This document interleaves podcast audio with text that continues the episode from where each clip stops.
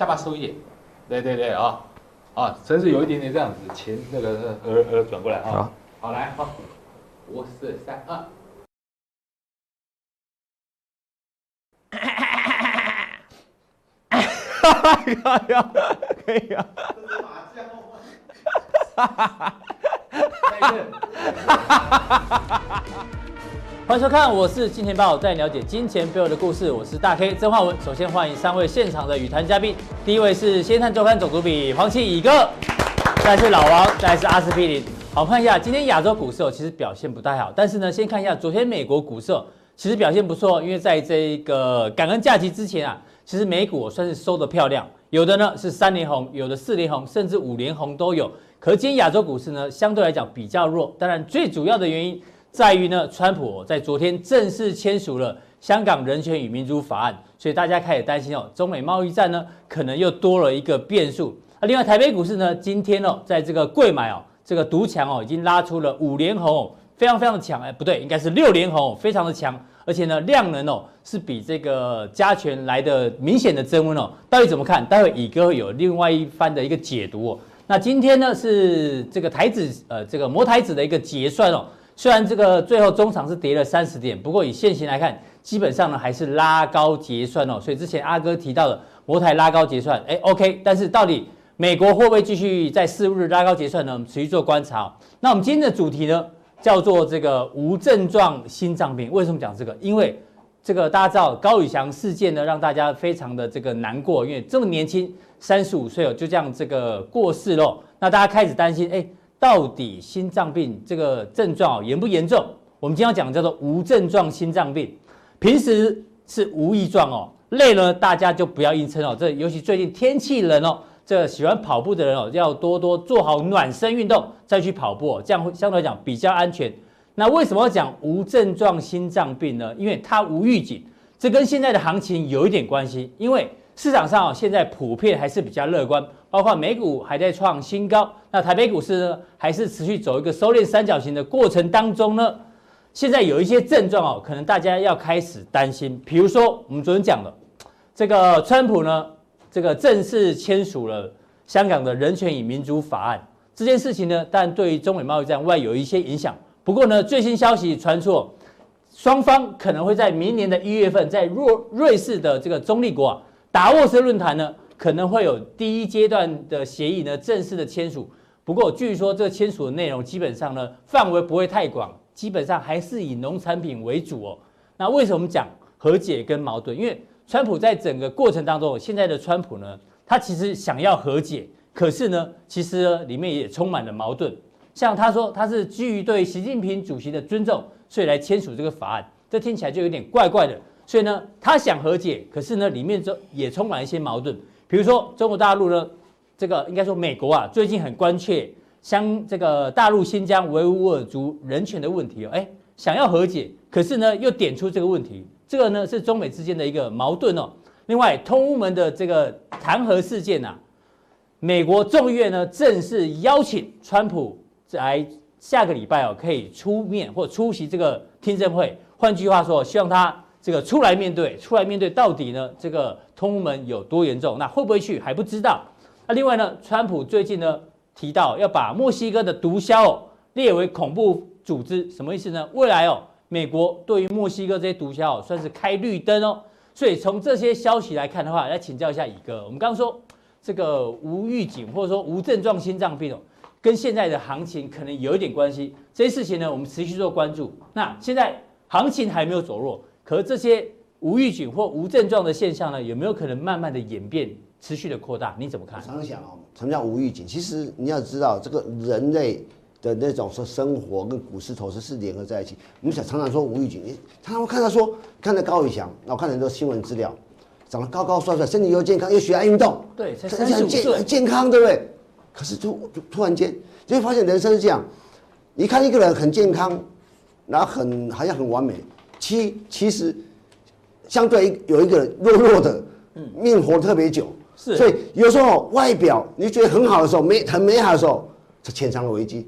你觉得哦弱弱啊，这个一定弱，那活不久。哎，发现这个特别的健康，所以我们我们常常常常很多事情哦，你只看外表，对，内部到底怎样不知道。所以吴玉杰说，常常你不要被表面的皮相嗯所迷惑。对啊，比如说觉得自己很健很健康的人呢，就很少去看医生；觉得自己这个身体不太好，常去看医生，反而活比较久。所以人都很奇怪，常常说啊，我我我都不会感冒。嗯，一讲完这句话都不要讲，是就中了，就会无意。所以当你看到一切一切恰似美好的时候，通常潜藏危机，就是无预警，就像就像我们看行情恰似美好的时候，对，通常是潜藏危机的时候。所以有时候居高是居安思危啊，我说就是很重要，在我们做人做人做事投资上都要特别注意。当你觉得啊一切很顺利的时候，你就开始说会不会有些？所以人哈，通常你不要以为自以为天下无敌，嗯，当你的以为天下无敌的时候，不管你投资做人一样，当你这个都是一个。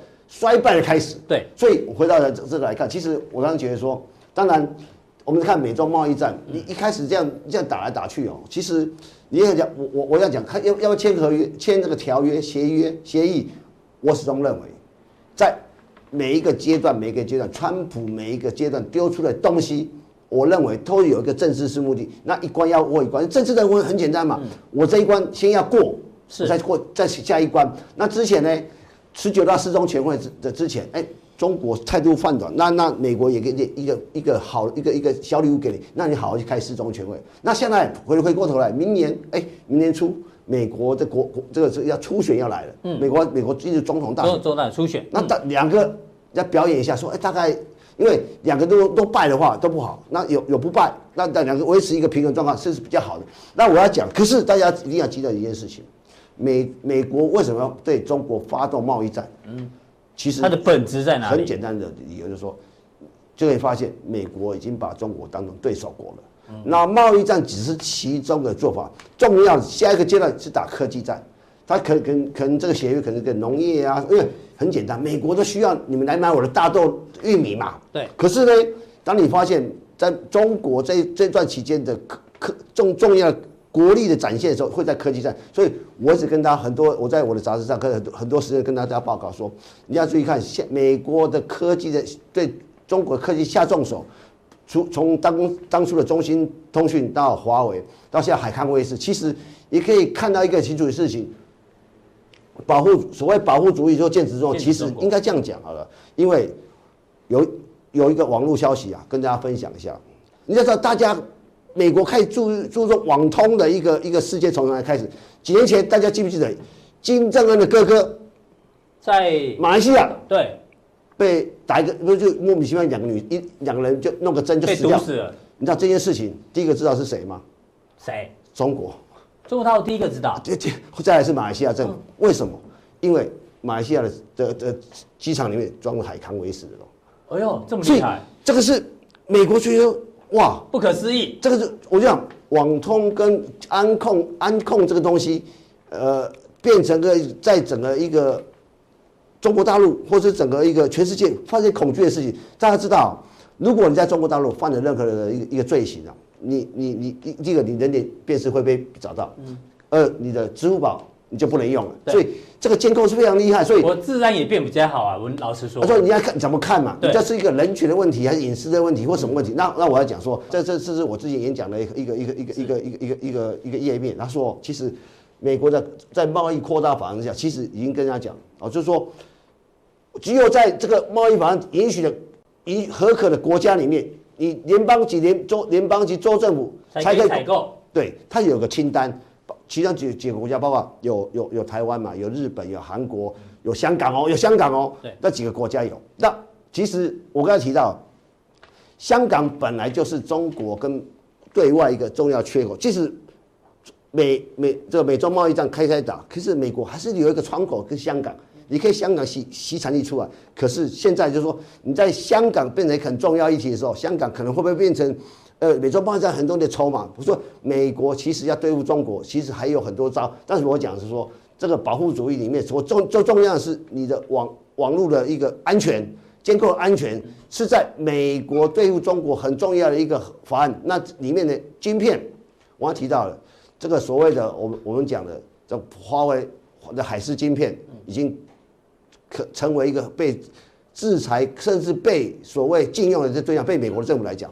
那所以最近来讲，台湾的半导体产业，包括联发科所带动一个风潮，从这个而起。哎，给我补充一下，你刚刚提到这个中美贸易战第一协第一段第一阶段协议可能会签嘛，但接下来的科技战其实还没有结束，这个还没有平息，因为呢，大家可能没有留意到这消息哦，就在两天前哦。美国商务部呢正式公布了这个禁止美国企业采购产品的新规法案。其实这个法案之前在五月份川普就签署。那商务部呢研究了六个月之后呢，终于把细项提出来了。它里面呢，它的目的哦很简单，确保数位经济的安全。那内容呢，它直接说，国外敌对势力生产的通信设备不可以采用。它其实就是暗指华为跟中兴。它用的词就是国外敌对势力，所以就是你刚刚讲的。这个网通设备只要是中国大陆生产的，其实基本上哦，未来可能还是无解，不能采用。所以科技战还在如火如荼一直打下去。所以说，美国要要既既既然不用中国了，美国要用谁？就他就需要台湾这个供应链来帮我生产东西啊，不然美国叫老老这些美国人去做，不会嘛？所以我常觉得哦，你要是看台湾要看什么？说一个短短四百多公里的一个岛岛屿啊，你要说什么都可以。所以慢慢。供应链重建，说美国现在帮台湾重建供应链啊，所以你会发现很多公司一个一个回来台湾，这是一个逻辑。叫做他说美国也叫五百大企业，能到台湾投资。其实美国要重新设法在台湾重新供应，这是三十年来最重要的改变。这种改变已经对我们投资上产生重要的一个决策上的一个转变。好，这个台湾供应链重新被美国这个建立起来，哪一些股票也许有机会？待会乙哥在加内会跟大家补充。那另外你要跟我们分享的是这个联发科跟英特尔的合作事件。其实我们在提到说，其实我们讲中国大陆一过去几年我们谈常探讨说红色供应链，所以红色供应链造成台商很大的伤害，就是说什么叫红色供应链？过去我们看到最最严重是像这个太阳能，嗯，像 LED 面板的面板的是面板，因为这些产业其实呃只要你买机器来，那大概花点钱就可以生产了。可是半导体为什么不行？嗯，这你要你要理解，其实中国大陆这几年呐、啊，这二三十年，他一直想要发展半导体的产业。所以你在当年的呃两千年之前，你会发现把这个这个中芯啊，中芯国际，中中这个中芯啊，另外这个这个紫光啊，这些呃，就包括这个王文洋当时投的一些公司。可是到后来你发现都不太行。其实你要理解，半导体产业需要很深的底蕴。它里面是层层的架构。我讲，我我就跟你讲说，我们先讲，嗯过去这个 Intel 曾经啊投资了紫光，那去了投资，他取得大概十几这个投资这些股股权。那重要是什么？因为紫光那时候收购了中国很重要一个半导体的设计公司展讯。对。那大大家知道，几年前啊，大家知道展讯啊、联发科啊、海思啊，那后来是海思起来，那。英特尔想说，哦，你们中国大陆市场很大，我想发展，我有找这个紫光合作。所以那时候紫光曾经也这赵伟国啊，常常到台湾说要收购台湾的这个半导体产业，包括有几家嘛，有谈到了嘛，力成啊、南茂啊，甚至他们一度说，我那那时候刚好联发科纳税一时，那如果业界说，他说那我我我也来入股这个，传出了入股联发科十趴，可是幸好幸好。这些案子都没有过，为什么？你看最近看到紫光的财务危危机跟压力已经出来，那这个发展过，英特尔有发现说，我跟这个紫光合作没有搞头了，结果啊，那再者，他现在前这前阵子又把他的手机部门卖给了 Apple，所以所以他发现说，我现在做五 G 的东西里面呢，发现要找一个厉害的人来来来做，发现这个所谓联发科，呃联发科，哎，今天外资把联发科目标价调高到，所以你要所以你要理解哈，就是说我我刚才讲哦。为什么联发科会冒起来？跟美中贸易战有关系。第二个哈，你要知道，现在最最大中国最大的是海思。大家如果有兴趣，你把去年那个美中贸易刚开打没多久有个新闻，叫 ARM 嘛，就是一个一个嗯，半导体的细制材一个 IP 的一一个架构。架构。因为你 IP 设计，其实在设计过程，它需要一个一个一个所谓定格式的架构 IP 来去设计你的时候。所以最近联发科最新的五 G 晶片就是 ARM 的架构去设计出来。嗯。那它它它已开始。发声明讲了，未来 ARM 的架构不再授权，新的发展出来 ARM 架构不再授权给中国大陆去，包括海思。也就是说，你看未来你你你，如果你失去 ARM 的一个一个所谓的 IP 的授权的话，你很难在上面长出你需要的我的功能，就是在中国在设计上最大最最大的一个伤害，有被掐住这个喉咙的感觉。啊，这个 ARM 当年呢、啊，这个软软体银行孙正义啊，用两百多亿英镑去收购来，但是他收购的时候，哎，大家。大家开始觉得说不太对，因为 ARM 在过这几年在行动的装置里面，包括未来物联网，ARM 的架构设设计的说 IC 的矽智财这个 IP 的架构是非常占非常重要。如果如果 ARM 这种这这个所谓不再新新的授权给给海思是。或者华为的话，那联发科不错、哦、就就这个机会出来，对，而且联发科最近几年虽然曾经股股价从五百多块，但是股价曾经两二零一三年一一三年的时候，EPS 到二十几块，二十九块。那这些虽然不好，可是他花很多力气在这边。那现在跟高通来比的话，我五 G 晶片已经出来，所以联发科跟 Intel，Intel 在 PC 的一个一个产业里面，它有个龙头。那联发科，那重要还有一个联发科的优势是什么？联发科的的代工是台积电代工。那高通呢，找了三星，三星，结果三星三星良率比较差。所以，我讲就是让这一次联发科又因为台积电的一个优势，又 Intel 看来，我要又又来加持你，一起两个人合作，所以变成我想未来啊，未来五 G 晶片的一个发展，联发科会占有很一席重要的地位。这这个就是说，我们在看，这就是因为美中贸易战的科技战争，联发科是重要的受惠者，重要的受惠者。OK，那另外呢，哎，你今天帮我们准备了大盘啊，你有什么见解？呃，我我讲哈，其实其实我们刚才提的无预警叫。这大大家一片光明，说最近的创新高嘛，包括美国股票市场，大大家一片乐观的时候，就像一个 健康的人，你开始思考说，我是不是会有什么毛病？当我们有有有一些想法的时候，你最近你去看啊，加权股价指数啊，集中市场最近成交量大概一千亿到一千两百亿。我们看一下量在右边这边，你看一下，对，最近成交量有没有？大家就除了这件事。MACD 要调整的时候，两千亿，所以量呢其实是递减，递减是不够。你看，看这，你看 OTC，OTC，哎，最近有没有？量能是递，所以我，所以我我我从这个指数来看哦，从量能跟你们讲的时候，就我们这个大盘集中市场，可能可能包括这个台积电，包括这个大的前前指数，可能因为量能不够，终终究会造成它攻击力变小嘛，所以要先休息一下，可能会休息休息，这前阵涨太多了。那相对的中小型股。哦，你看这个贵买的指数，基本上它上面还前去年还一百六十几点呢，对，所以还没创新高，是不是这个阶段有机会？而且大家不要忘了哦，过去台湾股票市场有惯例，在第三季财报公布之后，到明年三月中才有半年报的公布，对不对？哎，这全哎这年报年报公布。好，这段期间几个月啊，做梦啊，四个月，哦，没有没有没有没有不会再公布新的一个这个季季的数字哦，开始做梦，其实。现在开始很多中小企业开始做梦，说我明年要多好多好多。明年的，其实很多是你们讲年初有多少，年年底再来验证再说了再说嘛。可这段时间开始有些题材开始出现，所以这个阶段也许有新的一个中小企业会会有机会继续接吧，冒上楼。对。那另外，哎，你帮我们准备了美国股市啊？你就看嘛，就是说，其实应该这样讲哦。目前以目前整个全世界怎么重最重要大大多头市场的指标还是美国市场。对，这这个都是还是多头的架构没有改变。都在右上角。我只能讲哦，这种大的市场哦，它一下子要变空头，需要得时间。就像大卡车，嗯，你要转弯要回旋半径啊。对。所以以目前来看，大家担心说哦，明年股票市场会不会就不空头啊？但是因为这几年这一两年啊，这个。货币又最近宽松，有一句话还是说，说万般利空啊，不离宽松啊，不敌宽松，不敌宽松。所以这这个钱一般挤进来，那目前认为至少要先盘头再说。但至少如果在这转要要盘，但是就是说做短线来讲，我们就提升一一个短线上的可能调整的情况。过去我们几个礼拜前讲过的时候，一两个礼拜前讲过说，十二月中旬啊，全世界最大的石油公司是沙拉伯的一个石油公司要 IPO，对，那个那个那个公司的市值。也是上兆美金以上，那理解。当这种大型，我我提到当时有讲，就这么大的市值的公司一旦挂牌，你要了解全世界这么这么多 ETF，大家都要抽钱去，因为像被动基金、被被被动式基金，我要去买这个股票的时候，一定要布一些部位嘛。是，那我就要卖下谁嘛？嗯，所以会造成波荡的震荡。所以十二月中，我猜啊，十一月中可能。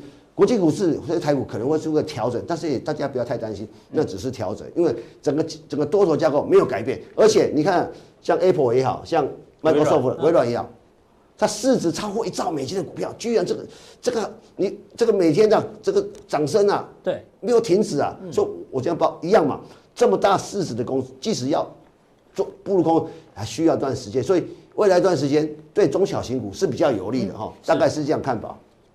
好，这边哦，国康美是啊。我们再看，我们再讲这个所谓的半导体的一个产业。半导体。我们我讲，其实我们刚刚提到前一页有费城半导体。的大涨，其实你可以回头去看很多事情，所以说我们来算，包括 Qualcomm 嘛，我讲其他 Qualcomm 最近的表现，其实相对性啊，虽然虽然回涨，但是弱的把拉长是强的，包括最近这个蔡瑞等，他他这是一个 IC 测试的一个一个所谓设备厂商，IC 设计的呃测试的，测试对，那另外看这个 Intel 也好，包括 NVIDIA 啊，NVIDIA 从低点开始上来，所以说未来这段时间这些具有代表性的美国的半导体公司的股票基本上。还是维持个多，所以 Intel 现在跟联发科合作，所以过去一段时间呢，很多的台积电它有相关的台积电供应链或者相关的个股。那未来所谓的联发科的相关的，如果真的起来的话，进一步起来，哪些个股会收尾？我想这是下一个下一阶段台湾股票市场可以注意的焦点。好，非常谢谢乙哥。乙哥的结论跟大家讲，指数呢如果进入休息，不用紧张哦。但是呢，小型股哦有机会接棒，这配角可能变成主角。那接下来请教到阿哥，是我们今天看到《经济日报》的头版哦，写什么？台股作战行情启动哦，先讲先赢了哈。这个我说真的是万年老梗，你知道吗？讲太多这样子。对，那当然他的这个看法其实跟刚刚乙哥雷同，外资将休息，内资挑大梁。外资当然是台北股市的主角，是主角要休息啊，配角准备变主角。没错。哎呦，我相信哦，在座各位大家都很喜欢看电影，这几部电影还很有名哦，我们来看一下。来，这个雷神索尔，一个有没有看？有看。主角是谁？索尔、啊。就索尔，但是索尔弟弟啊。哎呦，对你破我们的梗，对。对。索尔是主角，但是呢，弟弟比较红。反派啊。弟弟叫什么？我不晓得，就是所有的弟弟吧。我也忘了名字，好没关系。老王有没有看黑暗骑士？我知道弟弟叫什么，洛基。哦，洛基啊，对，洛基比较好。因为因为我家一整组那个有没有？公仔啊。对，公仔。复仇者联盟，对不对？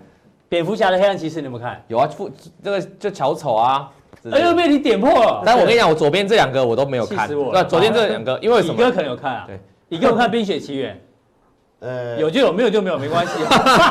我侄子那一天呐，男生要去看《冰雪奇缘》的二第二集。现在现在，因为刚刚好国一嘛，啊，他说要去看，然后突然在在。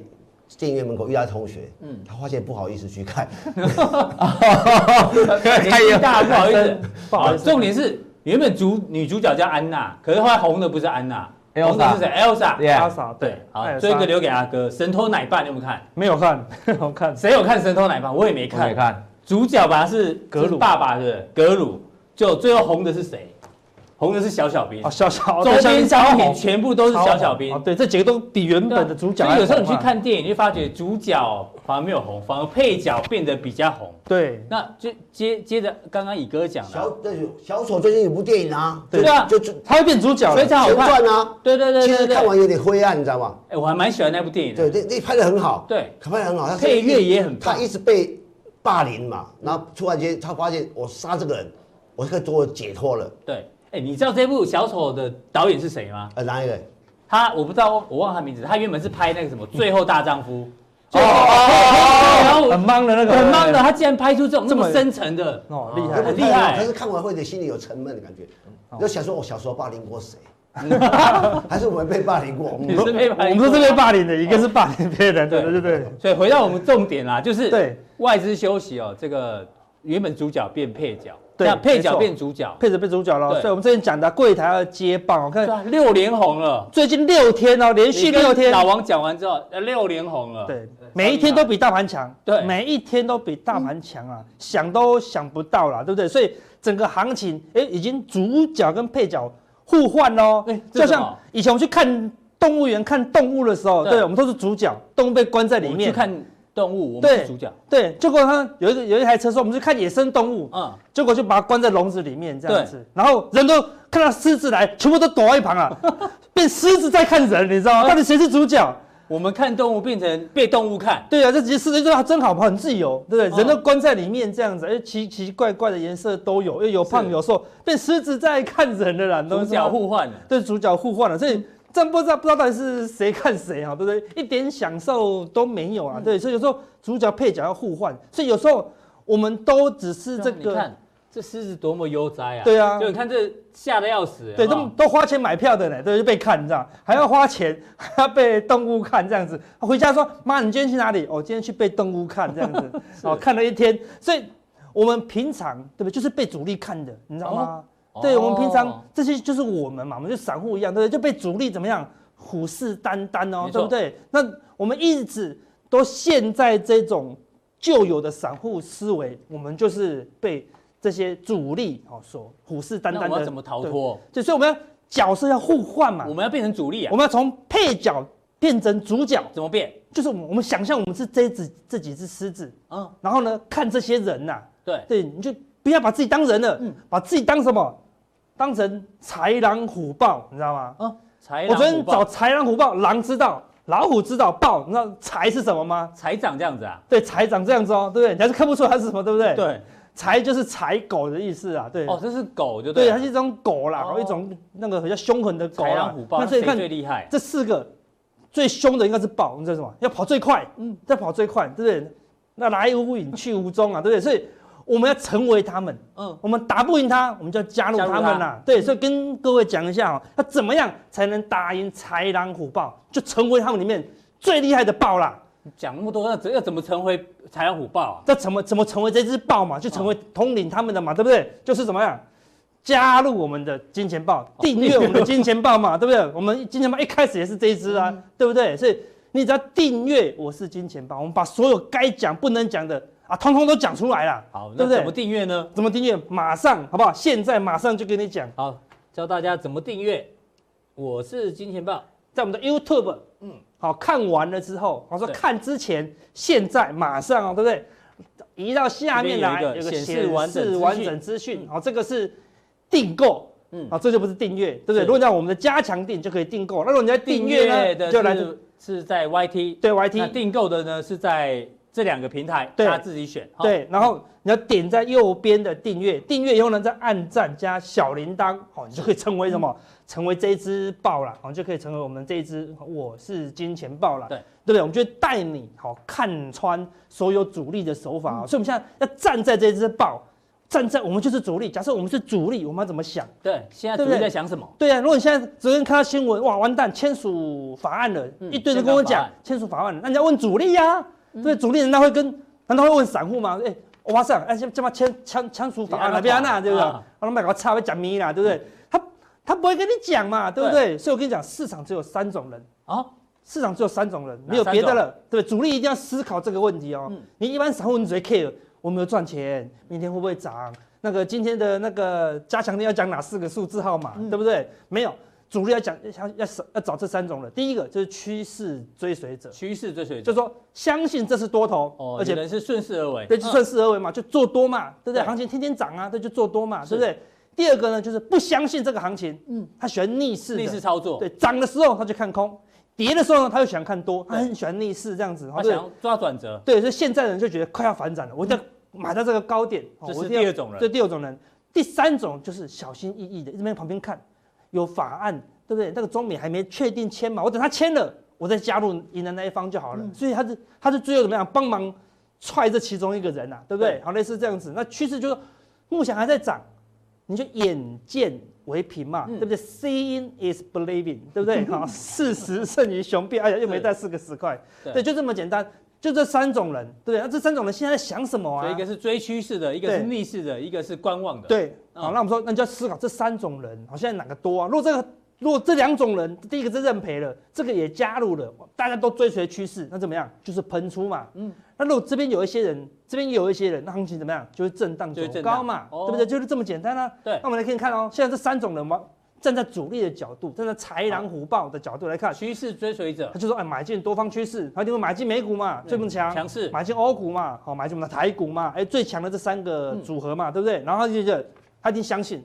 中美一定没事，没事，对不对？你一定要相信川普的决心嘛，救股市，不会有事。他们签归签，但是川普会乱叫嚣吗？他不会，他说川普是我好朋友嘛，嗯、对不对？只要他一直强调说川普那个习近平是我好朋友，嗯，好，那整个就不会太太出现太大的问题啦。那香港呢，习近平也会一定的把它处理好了。对，这两个两大巨头都希望和谈，都希望香港没事嘛。对，没有人不希望这件事发生。这个是趋势追追随者目前的想法。对，所以看美股没有动荡，没有什么动荡哦。在今天的美股电子盘市场才小跌而已哦。如果以前川普一个那个谈话，一个推特，随便就三，随便就三五百点呐、啊，对不对？现在签个，哎、欸，看起来都没事哦。我们台股今天早盘还开高哦，对，一看起来趋势追着走还是没问题哦，还是微笑哦，对不对？对，他做对了，当然微笑啊，对不对？但是逆势操作者，他去什么？他去买黄金，他要去买 VIX，然后 VIX 最近又天天破底了，我跟大家讲不能买。还是不能买啦，对不对？能买的时候，我会跟大家讲，是日元都买一些避险商品，对不对？然后他就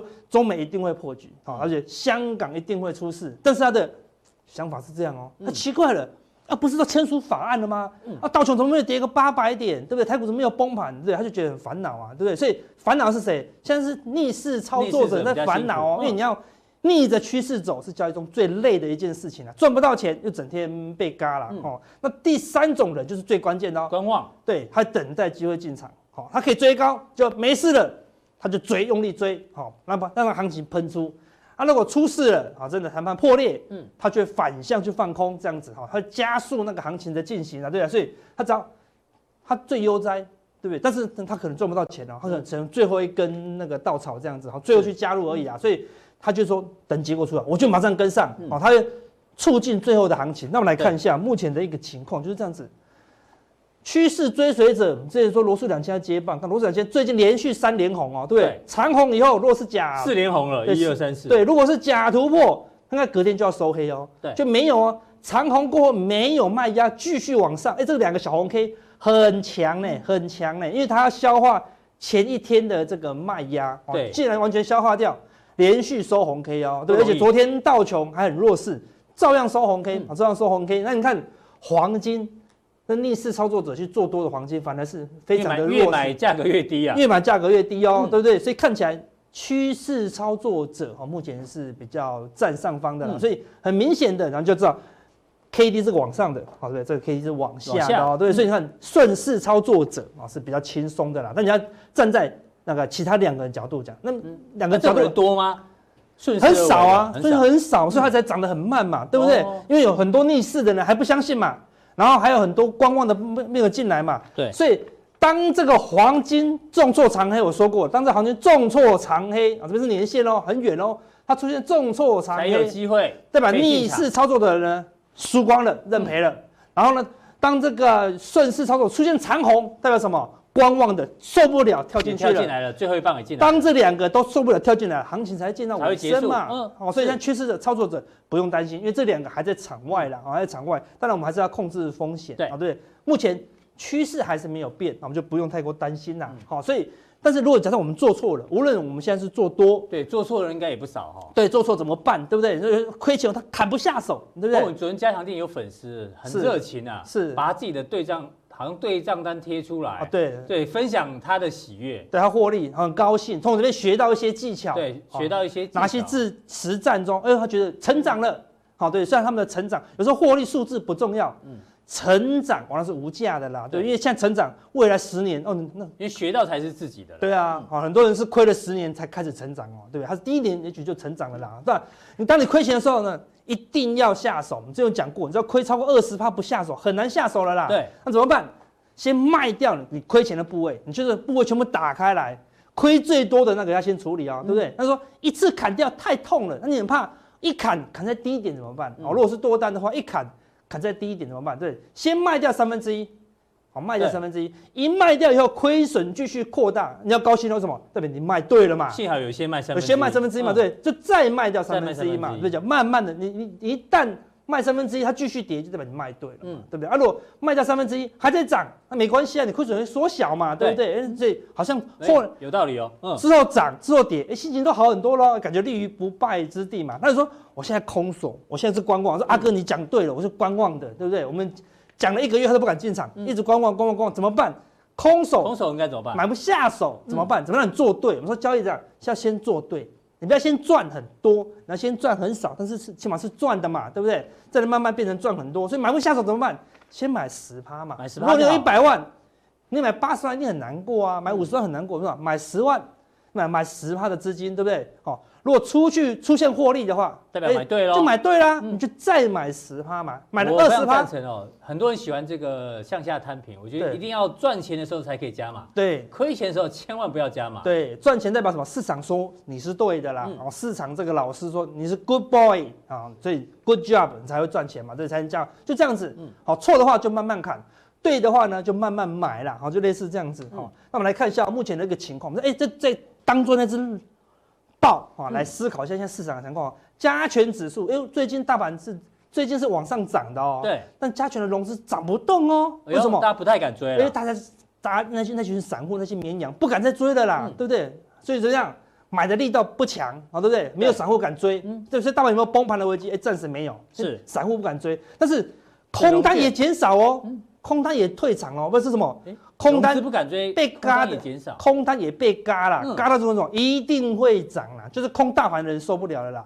那已经有的人也想卖掉了，所以什么？大盘这样，散户多单也不敢追，空单也在补，那代表什么？就盘整了嘛。盘整，所以我们说大盘就会进入一个整理区了嘛。因为看两边人都退场了，对，所以你只会看到融资拼命的往上增，那融券拼命的往下降，那表示有可能会扭转哦，对不对？哈，但是。柜台完全相反哦，柜台完全相反哦，柜台还是融资拼命增，拼命增哦，对不对？好像大盘融资增不动的情况，哎，钱都跑到融资哦。但是你看到融资在增加的过程中，在增加的过程中，柜台最近是怎么样？五连红哦，对不对？六连红，六连红哦，代表什么？这可能是主力的融资哦，对不对？赚钱的融资。如果是散户融资，还说好便宜啊，有跌快买，有跌才买。柜台有些股票的确在下跌，那那可能就是散户融资。但是有些在涨的融资，那就是主力哦，赶快吃货。因为后面怎么样？要做账了嘛？是，所以我们猜柜台这个主力融资可能多一些。嗯，但柜台的融券你看到拼命的往上冲哦，跟上次完全不一样哦。相反，对不对？它是怎么可能会涨？是反弹快空，而且对不对？就是主力站在去思考这些散户的想法嘛？对，在那些笼子里面那些散户的想法嘛？就现在散户怎么样？都在做空，都在做空，不相信柜台会涨嘛？那就柜台你看不惧任何利空，就是一直嘎啊，就是一直嘎。好，所以等一下呢？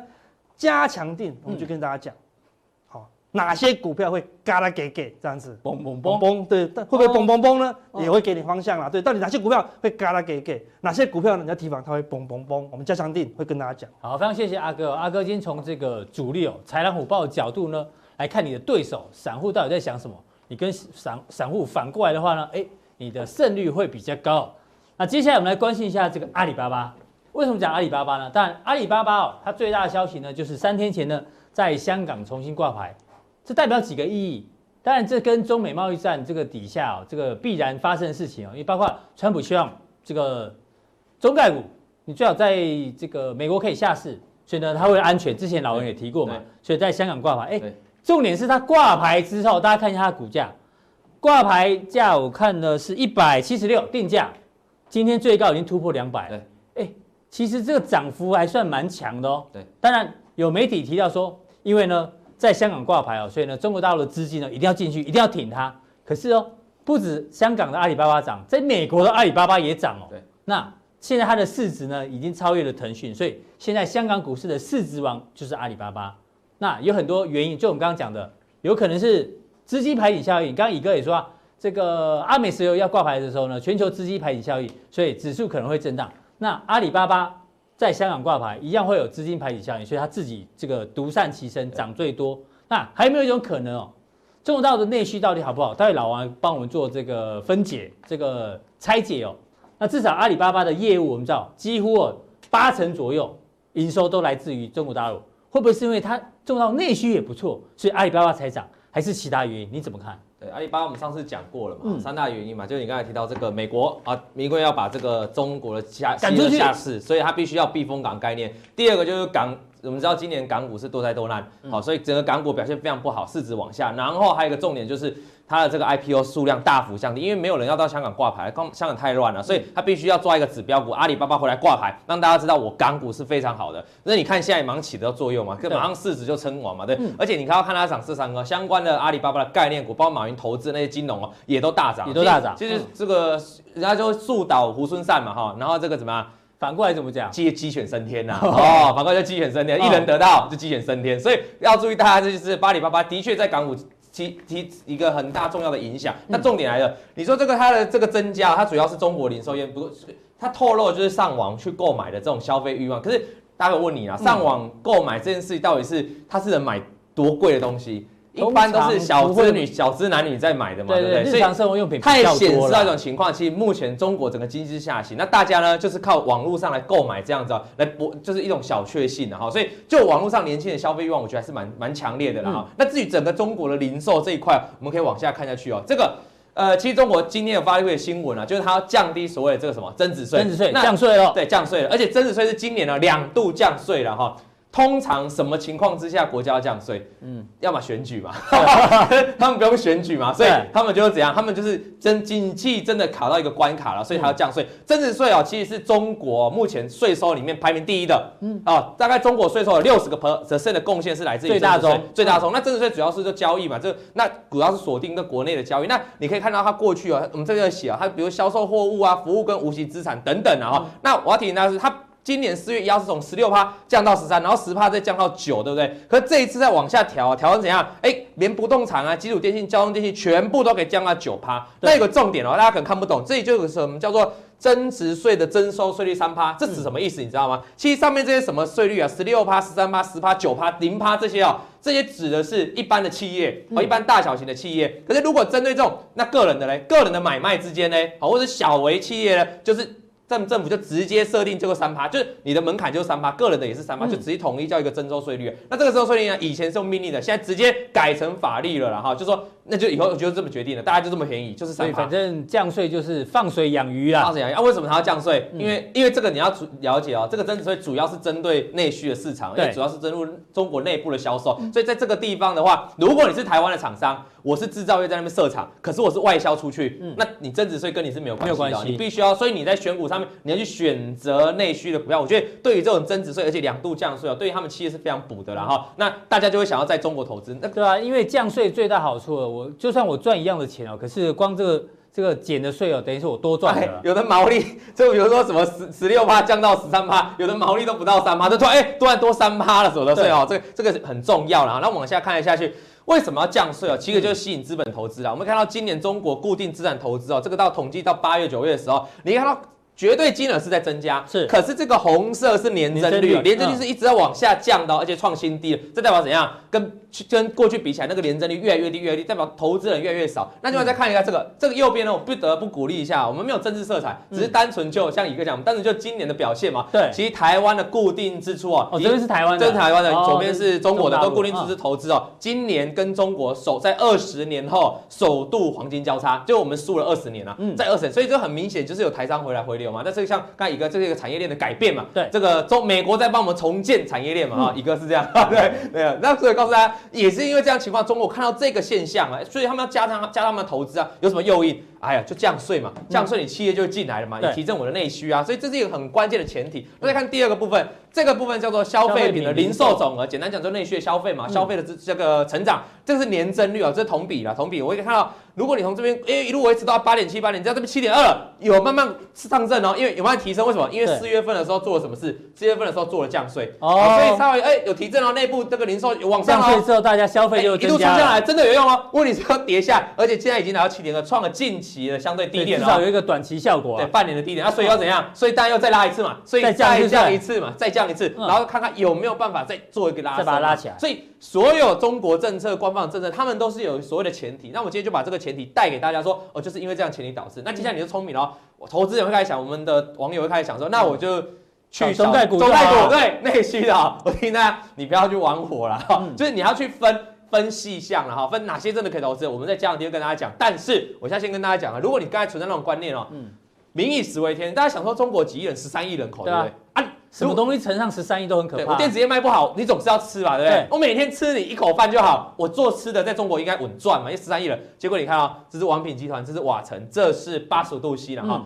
这二七二零一七年的时候，王品还大赚，王品现在一百多家在中国的分店哦。对，今年二零一九上半年哦，整个上半年哦，只赚了一百零二万。这三个企业在大陆投资的结果，都都是这全部都是大陆投资的，都是大陆投资的哈，都在。那像瓦城的话，二零一八年就上半年，瓦城在台湾很赚钱啊。可是去哎，你答对了，很赚钱。可是他在中国上去年还有一千一百三十九万，今年是认列亏损六百一十二万哦。那再看这个八十五度 C，去年的上半年也有赚钱哦。嗯，不过它有牵涉到政治的纠纷嘛哈。那政治纠纷下来之后，你看今年上半年也只剩三点三八亿，也是缩水了三分之二。你从上面这开始告诉你啊，说如果你单纯要去选内需股啊，你这样蒙着去选哦，你不见得中。你看今年有个饮品的饮料反而非常强哦，那叫什么？那叫六角，对不对？六角的话，它就是有欧美某布局啦，它做那个珍珠奶茶就红了，日出茶太，所以不见得说你在中国去找那内需股哦，你就已经赚到钱。我们简单讲看这个。这个叫美食嘛，叫八十五度 C 嘛，对不对？你看今年从一月份以来，外资是一路在卖，一路卖，哦，一路跌跌跌跌跌跌跌跌跌到现在，还还像前几天才破底哦。所以不是说你看到它内增提需，如果你看到它内增呃内需要减税要提提振的话，你看到四月份你应该跑去买啊，跑去买之后你就挂了。所以所以你还是要看它营收的状况下，还要看它整个展货展店的哈。那再看一个这个这个是来自财讯的资料，刚才今天乙哥也在这里哈，这个是今年哦三大职场。在中国的本业全部亏损啊，像正隆、永丰余跟龙城啊，其实正隆还有一些，它有合并一些中国的转投，它要处分啊哈。对，那我们单纯就本业的部分，处分土地嘛，对，处分单造那个厂厂房。OK，那其他三，反正就这三家上半这个二零一八年的转投这转投这收益全部都赔损了。为什么会赔钱？大家知道吗？因为很简单啊，因为去年中国开始进废纸了，那原本从外国进来的废纸都比较便宜啊，就一进废纸之后你要怎么办？你必须就从中国内部里面开始去收废纸嘛。哦，就是那个杨乐色禁止进口。对，禁止进口。可问题是中国的废废纸又很贵，就趁机又涨价，反正你不能进了，对？那一涨下来，哇，受不了。那我再问你啊，中国其实有地方很私心哦。如果是国外企业的，呃，如果是国内内部企业哈，他就会想说，哎，那没关系，那你废纸的额度从国外进口可以再多一点。嗯。那如果是台湾的企业，其他国家企业不准，你就给我多用中国的，所以就造成这样，我们就亏损就扩大了。所以这些，那这个也是标准在中国设厂的哈。那我们看正隆今年的股价，哇，也是一路跌啦，比较辛苦一点。有个共同特色就是外资也是一路卖了哈。是。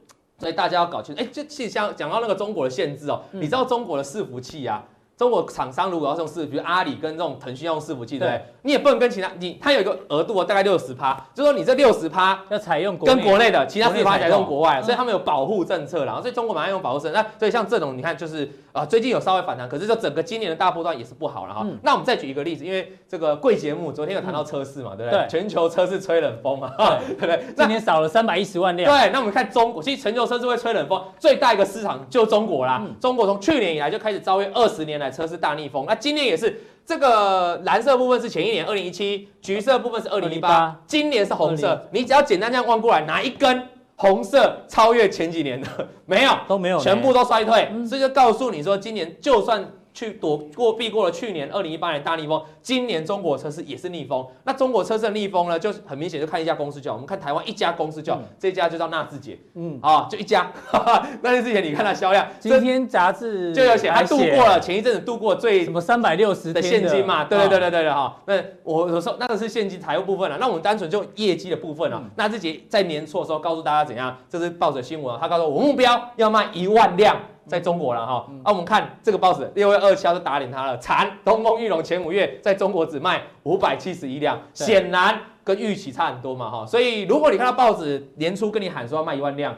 那你到年终的时候，你可能就就惨兮兮了。那你看裕隆期前，这到目前为止股价也是一直在缓跌当中啊。所以我想提醒大家说，如果你你你要去了解它的内需市场，你必须要看到内需市场有转环，真的有刺激上来了，那你才可以找这种产业。那不然的话，你也比较凄惨。比如像这个同志，同志之前在中国嘛，对不对？那个汽车零组件大厂，你看倒车雷达，今年一整年来有涨吗？几乎没涨啊，都有反弹。问题是没涨啊，整个波段来说，台北股市创了二十六、二十九年的历史新高，它有涨没涨？而且当中国车市遭遇开始逆风，二零一八年下半年的时候，它是一路崩跌的，所以你现在去锁定中国哪些内需市场可以？我们讲那么多，啊、大家想说啊靠，那都不行，那中国要倒了是不是？对啊，绝对不是啊，绝对有好的，精挑细选。所以我们在加强定会，我我简单透露一个啊，比如说中国有个产业，嗯，经过中美贸易战这两年来的摧残哦，那它的产值力是往上，大家你知道哪个产业吗？各位观众你知道吗？就是体育产业，嗯，所以前一阵子不是 NBA 这炒的。乐乐洋洋嘛。那 NBA 为什么还要回来？一开始他们的态度，一开始啊，一开始是是回来下跪的，不播了，不，那是中国不播嘛。原本可是 NBA 是回来道歉。一开始那个史腾是讲啊，那那个总裁那个是那个史腾是上一个啦。那个总裁就说 哦，我们还就是他没有那么强硬。是后来美国那些政那些官员开始强硬，他们更强硬。为什么？因为在中国整个体育产值非常大。那我等一下呢，就会在这个嘉定跟大家介绍，不止体育，还有几个内需，我看到呢也是呈现在成长的情况，来跟大家做分享。好，非常谢谢老哦。待会这个加强定的，等一下，大期待什么？我 忘记了哦。我们除了讲完这个之后，还要给观众一些干货啊。对，干货给完，对不对？还要给给啊，应该讲说我们给完干货之后，还要给观众实际的收获。嗯，什么叫实际的收获呢？我要了解啊，你这个增值税的税收支来说，我的股市有没有办法上涨啊？啊，这是重点啊！哦，我我当然懂这个产业了，我把产业把产业讲完，把干货讲完了，那这个降税到底对入股有没有帮助？有没有帮助？这是重点嘛，对不对？因为有些人单纯想看股市，对，但前面其实蛮重要。问一下大陆大陆网友，来，我们看一下，这个叫上证指数了哈，上证指数的日 K，其实我们过去这一阵子之前之前来谈过，它是一个头肩底的形态嘛，对。对。那如果头肩底要完成的话，绝对不能破低嘛。那刚好这一根打在这里就。是没破嘛，所以你快要注意，如果前面这几天第一来一根长黑灌破，我告诉你就结束头肩底了，就是重新要拉长，整理失败，它可能就会变成什么复合底，像黄金就整理了五年，对吗？类似，就你要整理很久。那如果可以守住，我觉得有机会就来挑战这个复，然后这个头肩底给它完成啊。但是头肩底，我上次其实我大大概你不要记，我上次叫他，如果你喜欢投资入股，真的不要轻举妄动，你要等什么时候？